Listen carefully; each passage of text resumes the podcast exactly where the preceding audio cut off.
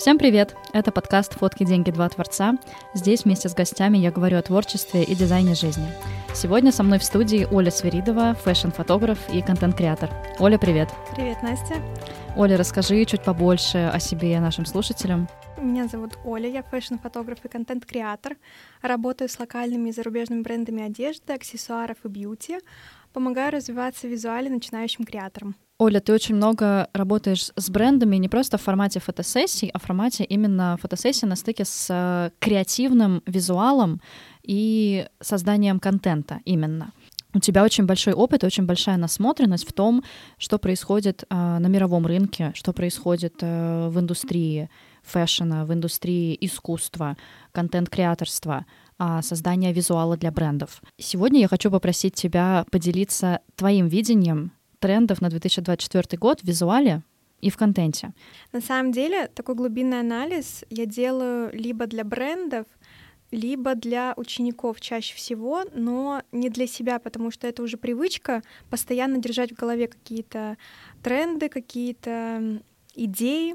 Поэтому я с удовольствием сегодня поделюсь этим огромным материалом. Он действительно очень масштабный, очень интересный, и думаю, нашим слушателям будет круто вдохновиться на эти идеи. Итак, давай приступим тогда, но прежде чем говорить о том, какие вообще тренды бывают, я бы разделила их на виды, потому что глобально у нас есть макротренды и микротренды. Макро — это то, что остается с нами какой-то длительный промежуток времени, условно как борьба за экологию, какой-то здоровый образ жизни, это уже часть нашей действительности. Да, часть нашей жизни. Первый тренд — это ностальгия. И его под вид пленочная фотография, если вы обращали внимание, то тема с пленочной фотографией не сходит на нет уже больше пяти лет. И меняется на самом деле только ее форма, так скажем. Условно для брендов сейчас я все чаще вижу, что это такая холодная, обработка, холодная пленка. Часто это на самом деле не просто съемка на пленку, но постпродакшн, что упрощает этот процесс. Условно. Ну да, потому что снимать на пленку это не дешевая история. Да, да, да, дорогое такое удовольствие. Но за счет постпродакшна можно добиться этого эффекта. Если мы говорим про личный блог, то там это чуть-чуть другая история, когда у нас пленочная фотография передает какой-то момент, то есть день рождения, свадьба, какая-то поездка, где мы делаем реальный акцент на воспоминания, какие-то яркие эмоции, и вот это цепляет реально. Это очень круто работает в рамках какого-то сторителлинга, потому что у нас не цифровой контент, которого сейчас очень много, даже если это какая-то старая камера, а это уже немного замыливает наш глаз, тоже выделяется. Вот, кстати, мыльницы для бэков — это тоже очень частое такое явление, которое я заметила у брендов, когда нанимают человека, либо просто ассистент снимает на мыльницу, либо фотограф снимает бэки себе и показывает там, как мой контент или как контент для бренда выглядел бы на старый фотоаппарат. Тоже прикольно смотрится, очень нравится, очень интересно. А, здесь, мне кажется, еще такой момент классный, что все больше люди показывают как контент а, в балансе жизни, так скажем проявленность, какие-то ценности, семья, творчество. И это не только касается там личного блога, знаешь, а именно у брендов тоже вот эта история есть, что они все ближе к аудитории, у них стирается вот эта грань бренд, потребитель, они все создают все более тесные связи, и это тоже очень э, сближает людей. Даже если мы посмотрим на то, как часто бренды наши локальные проводят какие-то мероприятия знаешь, на офлайн мероприятия, на, для знакомства со своей аудиторией. Это тоже очень круто работает. Классный пример ностальгии и отсылки к детству есть э, у Шанель. У них вышел новый кампейн для украшений, и, если честно, я залипла, пока смотрела. Они пригласили своих амбассадоров, и это очень продумано на самом деле для удержания внимания зрителя, потому что с первых секунд а, зрители видят подписчики, видят знакомые лица. Это певицы, актрисы. И идея в том, что они играют в музыкальные стулья. Ту самую игру из детства, которую, скорее всего, играли каждый из нас. И пока идет игра, и вот это движение, динамика, показываются украшения на руках, в ушах, там какие-то подвески, цепочки. Смотрится круто, очень вовлекающе, и это тот самый мощный инструмент ностальгия, который всегда будет работать, потому что все мы из детства, и всем нам приятно вспомнить те ощущения, которые мы испытывали, когда были маленькие. И вот как раз здесь он работает просто на ура. Я не совсем уловила связь между игрой музыкальные стулья и промоушеном украшений. Ну смотри, а, главная идея, что они ну, идет какое-то движение, динамика. Угу. Знаешь, основная идея — это свобода, это воспоминания какие-то, отсылки к детству. А в коллекции украшений есть э, стилистические какие-то отсылки? На самом деле нет. Нет? Я так э, посмотрела, украшения достаточно такие минималистичные, mm. даже базовые, но смотрится это очень прикольно. Такое сочетание несочетаемого хм. немножко.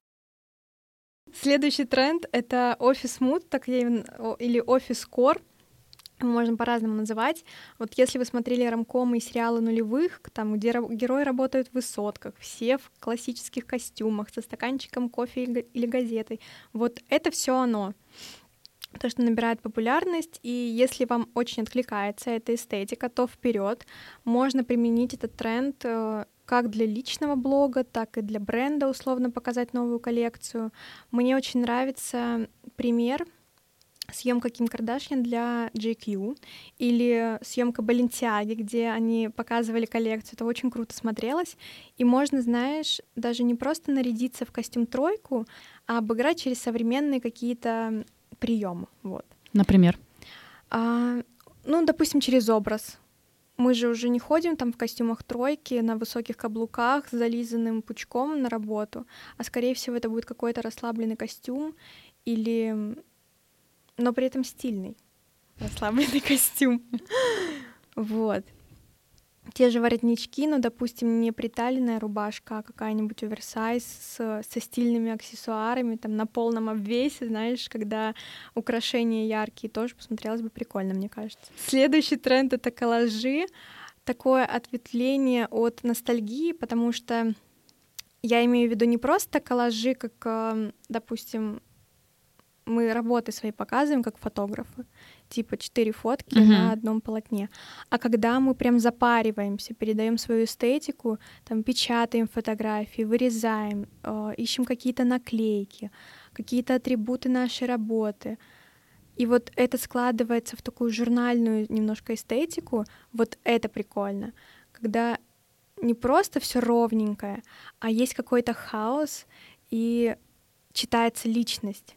Вот. Если помнишь, э, в школьное время многие вели дневники. Вот э, на... Типа скрэпбукинга, вот эта история, да, где вырезать, наклеивать. Бантики там клеили, какие-то конфетки, вот что-то такое. И вот эта тема именно с реальным дневником сейчас тоже набирает обороты. И я бы такую историю реализовала на самом деле в рамках личного блога. Угу. Но опять-таки, если этот тренд действительно вам близок, потому что такое отступление, трендов очень много, но круто отделять то, что близко тебе, а не использовать и внедрять в свой блог все попало, типа там новая какая-то трендовая музыка, берем, угу. или какой-то странный тренд с танцами, не знаю, с чем угодно, и вам он не подходит, но вы его снимаете зачем-то. Вот, а это именно что-то про личность, про смысл, про глубину. И вот если вам откликается, то вы можете прям сесть и повырезать что-то, показать свою эстетику. Если мы используем такой формат для бренда, то прикольно показать либо через готовую коллекцию. И знаешь, есть сейчас очень не то, что очень часто мне попадаются, но прием, который бренды уже начинают использовать, когда создают куколок а, вот как в детстве были бумажные куклы. Да и... ладно, серьезно, да. оно вернулось.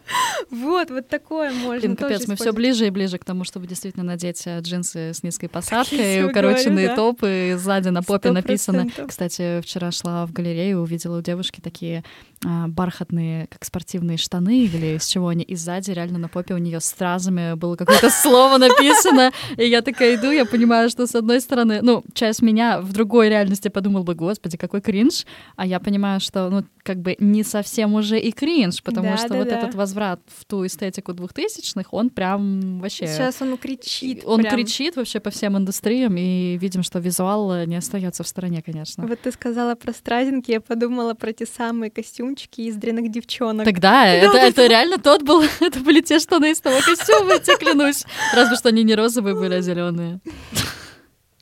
Ой, прикол. Для любителей минимализма на самом деле можно составлять коллажи с работами, ну, какие-то простые, и это будет работать, но если это часть стиля фотографа, допустим. Но я бы сейчас сделала упор на эмоции, вот реально какие-то отсылки к нулевым.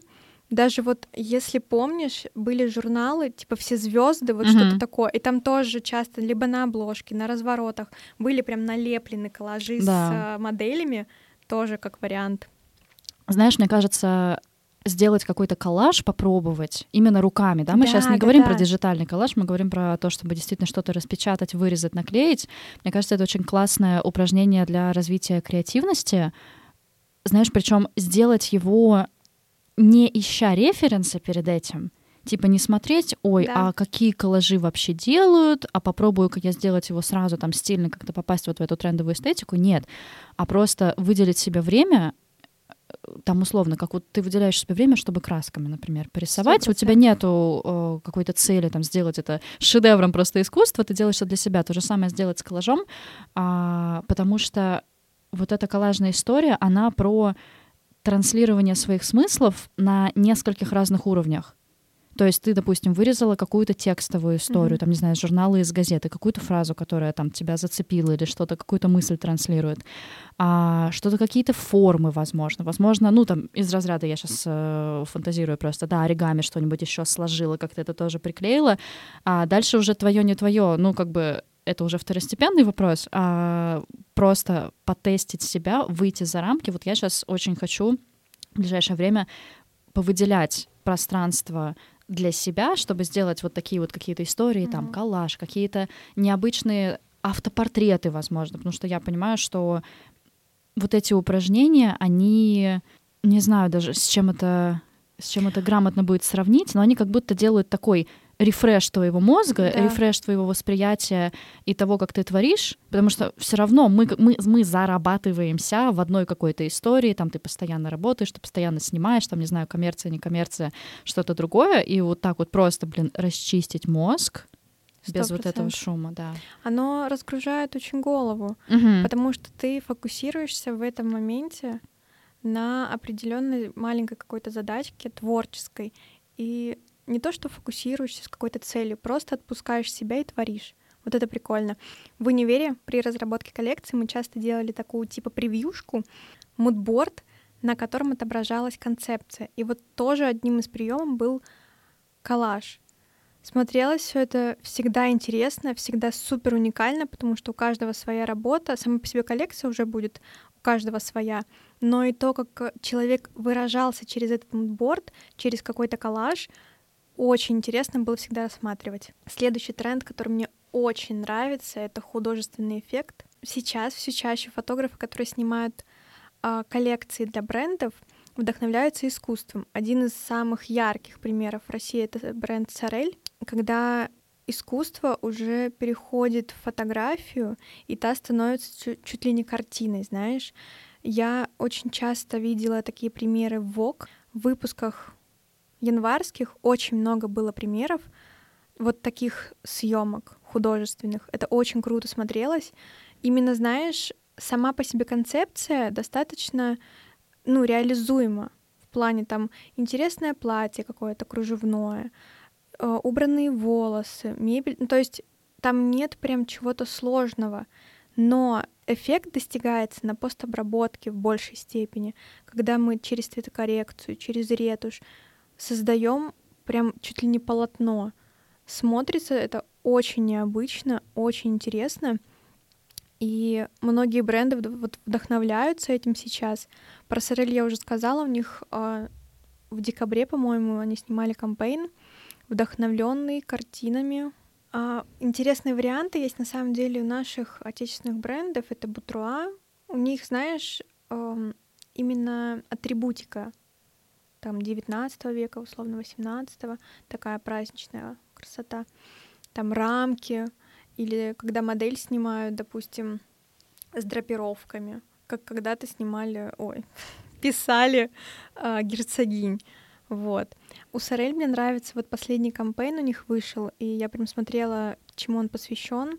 Вера Холмова, рассказывая про новую коллекцию, делилась, что они рефлексировали на тему страдающей красоты, театральности, и вот это все очень выражается в съемке, и очень круто выражается, потому что я прям залипла на коллекцию и на фотографии, которые они создали для нее. Тренд классный, его стоит использовать, но опять-таки смотреть, насколько это соприкасается с ДНК вашего личного бренда или коммерческого. Следующий тренд, он тоже относится к таким макротрендам, это мистика и состаренные фотографии. И лично меня вот некоторые примеры прям будоражат. Кстати, у Сорель тоже есть съемка с мистическим эффектом. Это вот та как раз съемка, про которую я рассказывала, когда они из куриных костей делали венки. И причем, что интересно, они собирали эти кости где-то месяц, Месяц? Да, представляешь? В смысле? А где они их собирали? Ну, команда там готовила Покупала курицу. Реально? Это, Наверное, конечно... после этой съемки они просто курицу на год не стали есть. Потому... Так Сколько можно? Да. Кейс, который мне очень нравится, это новый кампейн Том Форд. И у них, знаешь, не просто эффект мистики, а классная эстетика фильма с Киану Ривз «Матрица», потому что интересная игра света, классная постобработка, именно вот этот э, зеленовато-синий оттенок, вспышка, но при этом такой напряженный немножко эффект, очень круто смотрится. И от мистики я бы перешла к сепии, крутому эффекту, который тоже используют бренды, а, когда создают якобы состаренные фотографии, но они смотрятся свежо и актуально за счет обработки. Вот если ты помнишь, э, в альбомах мам и бабушек вот эти состаренные фотографии, очень часто фотографы стараются достичь вот именно вот этот эффект, но также круто не через желтизну заходит, а вот именно дорогой ЧБ. Очень свежо, очень немножко с таким холодком. Классно, можно брать на заметку. Следующий тренд, который э, ты видела сто процентов везде, это красный цвет. Мне кажется, нет ни одного фотографа. Это я, я есть такая, я не снимала еще с красным цветом. В целом красный цвет э, пришелся на пик осенью и зародился еще прошлой зимой, но он также актуален, также его можно использовать сейчас в съемках. Вариаций того, как добавить красный, очень много. Это может быть, знаешь, даже Фотосессия лаконичная, черно-белая, любого другого оттенка, но красный добавлен шрифтом. Mm.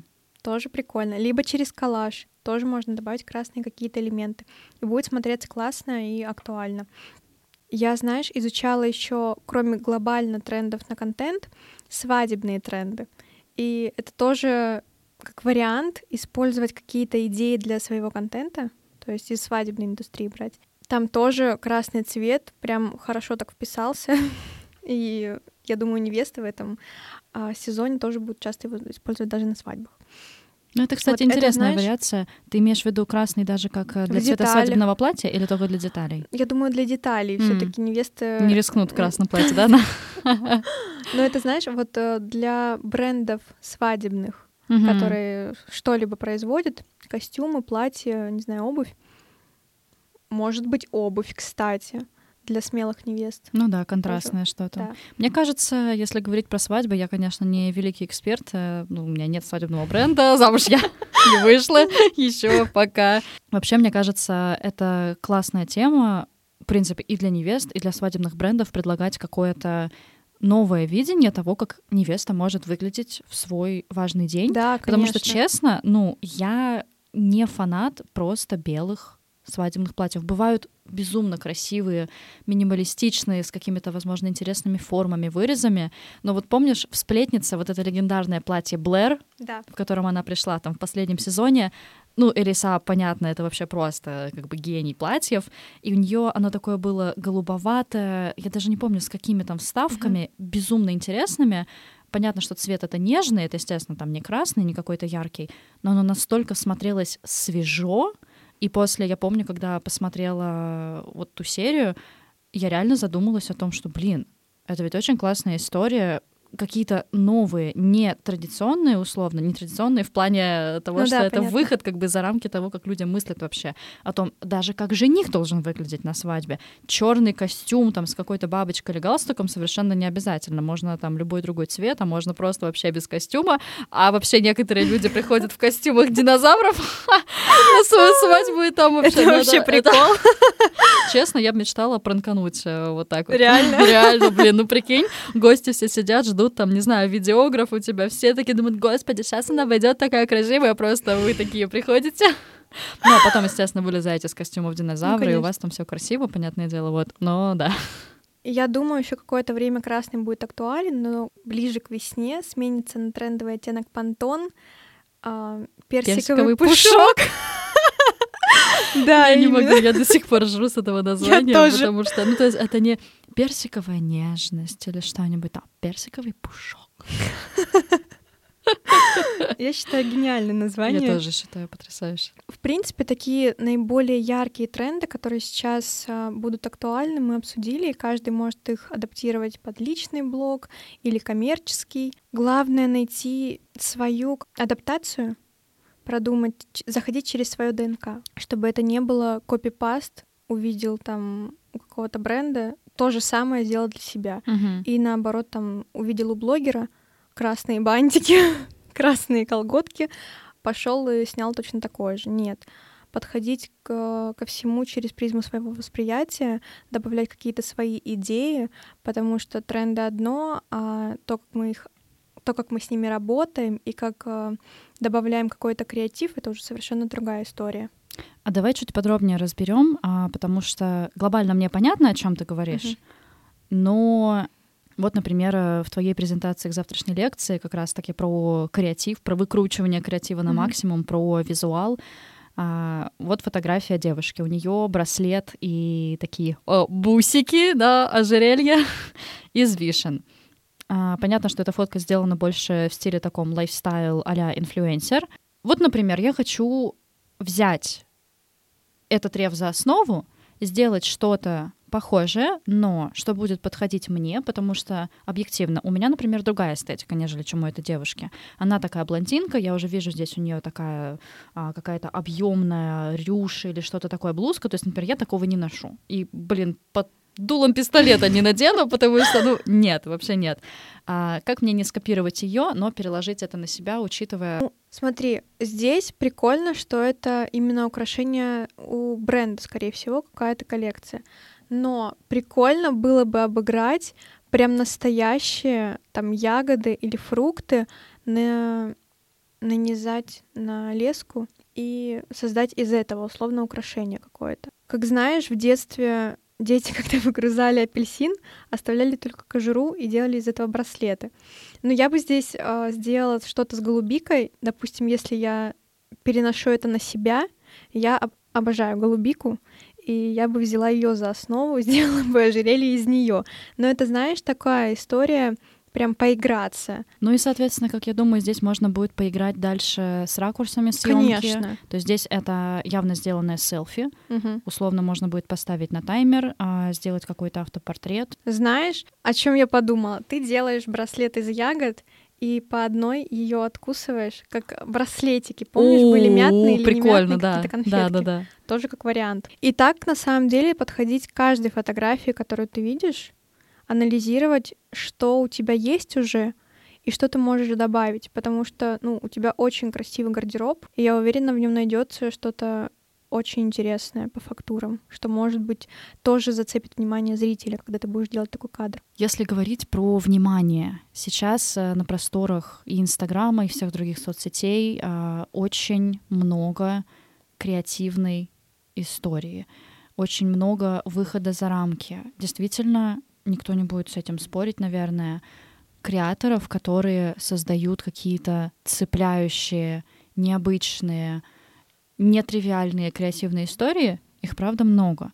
И внимание — это главная валюта на сегодняшний день. Это не моя фраза, это кто-то умный сказал, но это действительно так. Мы так или иначе и бренды, и блогеры, все мы боремся за внимание человека по ту сторону экрана. То, что креаторов много, это не значит, что ты не можешь стать еще одним креатором, который будет тоже ну, делать какие-то интересные, необычные вещи. Вопрос в том, как все-таки продолжать выделяться и как э, быть заметным.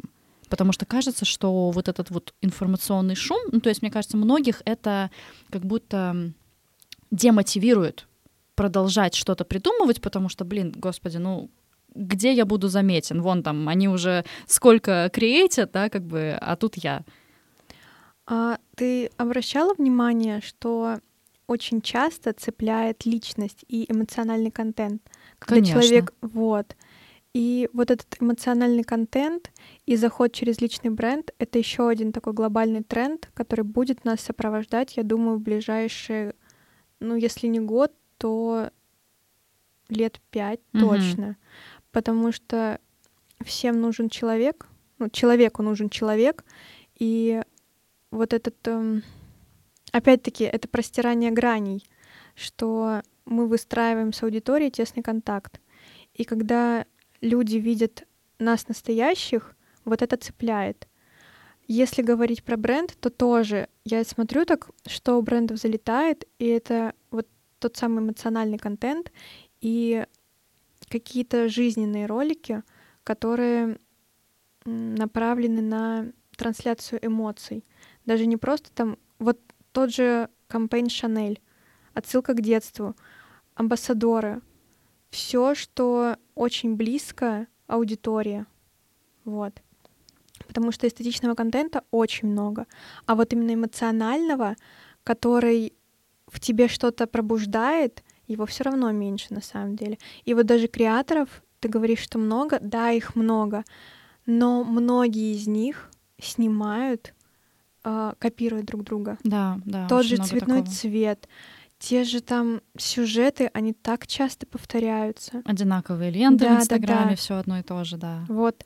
А когда человек заходит чуть-чуть дальше и показывает то, что у него реально болит, угу. вот тогда такое залетает. А, то есть он показывает то, что у него болит именно через статичные визуалы, да? Мы сейчас, ну и видео, допустим. Ну да. Или мы сейчас говорим про все вместе, то есть. Я думаю stories, про, про все вместе, вот это всё, конечно, да? про угу. все вместе. У нас э, есть Reels, человек видит его, но он видит поверхностную какую-то картинку. Даже если ты эмоциями зацепил, он видит только часть какую-то, угу. часть твоей жизни в твой в контекст твоей жизни, вот. И он еще больше проникает с тобой. Поэтому все работает вместе. Чтобы зацепить внимание сейчас, надо вкладываться x10 в контент. То есть мы не можем использовать только stories или только reels, как, знаешь, я часто вижу челлендж reels, и человек только reels делает. Угу. Но 30 это не дней будет... подряд, да? да, да, да. Это не будет работать, потому что ты не раскрываешься все равно так, как мог бы. Вот я здесь опять-таки, я не тестировала вот эти челленджи истории. Я знаю кейсы, когда люди тестировали, а, и по итогу как бы совокупные просмотры вот за эти 30 дней, они там равнялись нескольким миллионам и все равно приносили какую-то часть а, новой аудитории, в чем, собственно, и была цель да, этого марафона. Скажу про себя, я вот как вот человек, который все еще балансирует между не то чтобы важностью ведения блога, но я все еще пытаюсь нащупать тот формат, который мне будет комфортен и который не будет вызывать у меня закатывание глаз, типа, господи, опять эти сторис, опять что-то там вещать про свою жизнь, рассказывать. В то же время я приняла для себя решение, что, типа, вот все, это не произошло 1 января, если что, это произошло рандомно там из разряда на прошлой неделе, по-моему, когда я поняла, что если я не буду сама рассказывать о себе, о своих работах, о, о своем другом творчестве, о своих проектах, потому что подкаст это тоже мой большой проект, это мое дитя, которое я очень люблю. Имеет ли это отношение к фотографии косвенное на сегодняшний день? Потому что мы не только про фотографию здесь говорим. Если, короче, мысль, да, что если я этого не буду делать хоть как-то, обо мне так никто никогда и не узнает. Я так и буду в стол вот это вот минимальная база, которую я должна выполнять, это три рилса в неделю. Ну, это нормально. Да? И То есть... получается четыре замечательно, но вот три это железно, э, плохое настроение, нету креатива, а, чего-то нет. Ты все равно выкладываешь этот ролик и, и пофигу, сколько он просмотров соберет. Вот это все. А если нету сил там условно создавать какой-то новый контент, возьми старый контент, переупакуй его, но выложи. Вот я для себя э, приняла такое решение. А мне кажется, больше сейчас и не надо, потому что вот мы же с тобой сказали про баннерную вот эту слепоту, как ее пробить. Мне кажется, люди сейчас так устали от этого переизбытка контентом, что идет немножко эта тенденция, типа каждый день сторис, каждый uh-huh, день рилс uh-huh. на спад. Лучше меньше, но качественнее. Да. Вот. Вот, и да, мне кажется, что действительно, как ты говоришь, в эпоху перенасыщения информацией лучше делать реже, но делать интереснее. Да. Оля, спасибо тебе за этот диалог. Получилось супер живо. Для меня это было супер интересно, потому что у меня нет пока такого уровня экспертности и насмотренности именно вот в визуале, в контенте. Поэтому, если бы я села собирать эти тренды, возможно, у меня что-то бы получилось, но а, такой прям глубокий анализ я бы вряд ли смогла провести, поэтому спасибо тебе огромное. Настя, спасибо, что позвала меня. Я была рада поделиться своими инсайтами. Мы сегодня много говорили о разных примерах, кейсах, э, разобрали визуал и вместе в режиме потоки мыслей подумали, как это можно было бы переложить на мой блог. Возможно, вернее, невозможно, а точно, это было достаточно сложно визуализировать, пока вы слушали нас. И именно для этого Оля подготовила полноценный гайд, а, где наглядно показала, как выглядят тренды визуально на 2024 год. Этот гайд можно будет забрать а, в телеграм-канале Оли. Ссылочку я продублирую в описании эпизода. А, мне будет приятно, если вы напишите обратную связь, насколько вам было полезно вообще визуально увидеть это все. Поэтому можете писать либо в Инстаграм, либо прямо на канале потому что гайд будет там закреплен, чтобы вы его сразу нашли. А, ставьте лайки, звездочки этому эпизоду, если вам понравилось. Делитесь им с теми, кому тоже будет интересно послушать о том, что в тренде, в визуале, в контенте на ближайшие 12, ну уже 11 месяцев. Встретимся в следующих эпизодах. Пока. Пока.